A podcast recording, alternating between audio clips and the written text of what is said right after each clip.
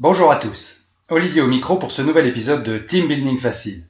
Aujourd'hui, on va rigoler un peu, ça ne fait pas de mal. Afin de pouvoir lancer votre événement de team building, il vous faut des équipes homogènes de participants qui pourront suivre la succession d'ateliers que vous avez préparés. Des équipes de force et de composition comparables contribueront grandement au succès de votre team building car il existera une véritable émulation. Je vous propose un exercice très sympa à réaliser et que l'on appelle icebreaker en anglais. Comme son nom l'indique, il sert à rapidement briser la glace entre les participants et à créer des équipes dans l'enthousiasme. C'est parfait pour commencer un team building. Vous êtes prêts? Alors on y va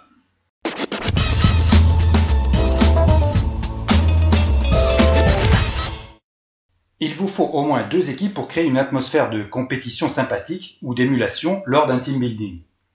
D'après notre expérience, il existe une sorte de masse critique, une taille optimale pour travailler correctement avec les participants.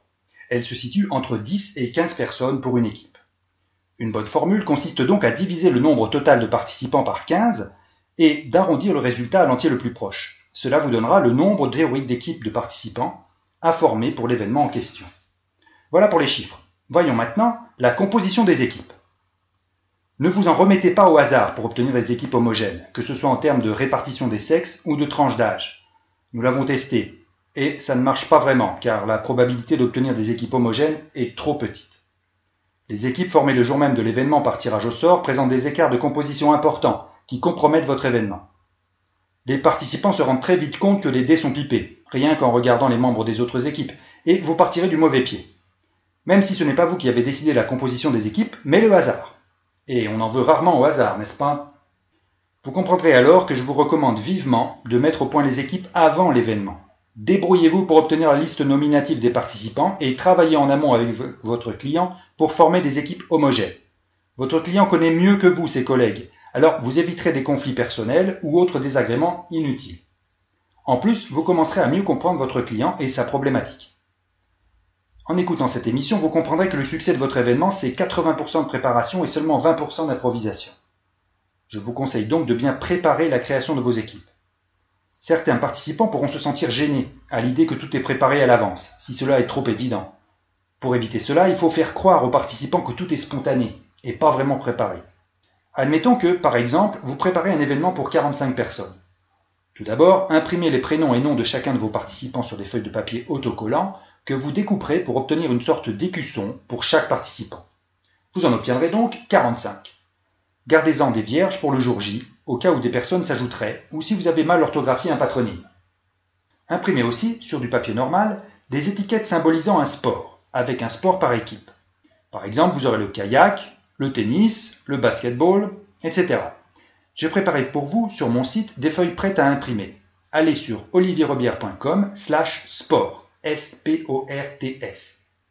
Si par exemple vous avez trois équipes de 15 participants, imprimez donc 15 étiquettes kayak, puis 15 tennis, et puis finalement 15 équitation. Imprimez-en plus au cas où. Ensuite, fixez à l'arrière de chaque écusson autocollant un papier sport à l'aide d'un trombone, de telle façon qu'elle soit face cachée et qu'il faille enlever le trombone pour pouvoir voir l'image représentant le sport. Voilà, votre icebreaker est bien trop prêt. Avant de lancer ce brise-glace le jour de l'événement, vous aurez déjà disposé sur une table ces étiquettes nominatives par ordre alphabétique avec le trombone et le billet sport attaché à chaque nom de participant appartenant à son équipe sport prédéterminée par vous et le client. Une fois que vous aurez accueilli les participants, que vous vous serez présenté, ainsi que les membres de votre équipe, que vous aurez exposé le programme prévisionnel de la journée avec les repères temporels, invitez-les à effectuer ce premier exercice de formation des équipes. C'est à ce moment-là que vous leur exposez les règles du jeu. Premièrement, dites-leur de rester toujours silencieux. Deuxièmement, expliquez-leur qu'ils trouveront sur la table leur étiquette nominative, qu'ils devront coller bien en vue sur leur chemise ou t-shirt. Troisièmement, qu'ils ne doivent pas montrer leur billet avec leur sport aux autres. Quatrièmement, puis qu'ils devront mimer en silence le sport et se regrouper par équipe jusqu'à ce que vous annonciez la fin de l'exercice. Demandez si tout le monde a bien compris et qu'il est important de bien garder le silence pendant qu'on effectue le mime. Si tout est OK, invitez-les à commencer en leur indiquant la fameuse table. Spontanément, les participants se dirigent vers la table et commencent à chercher leur étiquette. Tout de suite, certains vont débuter à coller leur étiquette et regarder leur sport. Quelques-uns se prendront au jeu tout de suite et commenceront à gesticuler. D'autres seront gênés et ne feront rien, tout en regardant leurs collègues avec un air amusé. La mayonnaise commencera à prendre. Ou pas. Dans ce cas, n'hésitez pas à inciter les gens, à les aider à briser la glace. Vous agissez en fonction de la difficulté que vous détectez. Si c'est le manque d'imagination sur la manière de mimer le sport, montrez-leur comment faire. Si c'est la gêne, encouragez-les en singeant avec eux pour leur donner du courage et dissiper leur malaise. Naviguez entre les participants en armorant un large sourire complice, en aidant les personnes à bien coller leur étiquette et à se lâcher en mimant leur sport. Les participants commenceront à se trémousser, les fous rires vont fuser, l'atmosphère va se détendre au fur et à mesure que les participants ping-pong vont se reconnaître et se regrouper. Idem pour les kayaks, etc. C'est assez drôle, les gens se marrent et vous aussi. N'oubliez pas de faire des photos pour immortaliser le moment. Les participants vont apprécier de se retrouver dans cet exercice par l'intermédiaire des photos et des films. Au bout de 3 à 5 minutes, vous aurez vos équipes formées dans la bonne humeur et tout le monde sera prêt à commencer les ateliers. C'est simple et efficace. Mais vous l'aurez compris, il faut une bonne préparation. Il existe des variantes évidemment. Pour un fabricant de camions, nous avions imaginé des cartes véhicules avec des tracteurs, des voitures, des vélos, du patin à roulettes, etc. Vous pourrez aussi vous inspirer de l'endroit où se passe l'événement. En Martinique, nous avons choisi des fleurs exotiques et avons adapté les règles de telle sorte que les participants puissent montrer leurs papiers aux autres.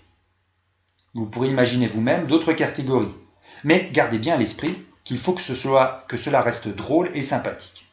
Alors n'oubliez pas, allez sur olivierrobière.com sport, slash sport au pluriel, pour télécharger vos fiches Icebreaker Sport, et à très bientôt sur Team Building Facile.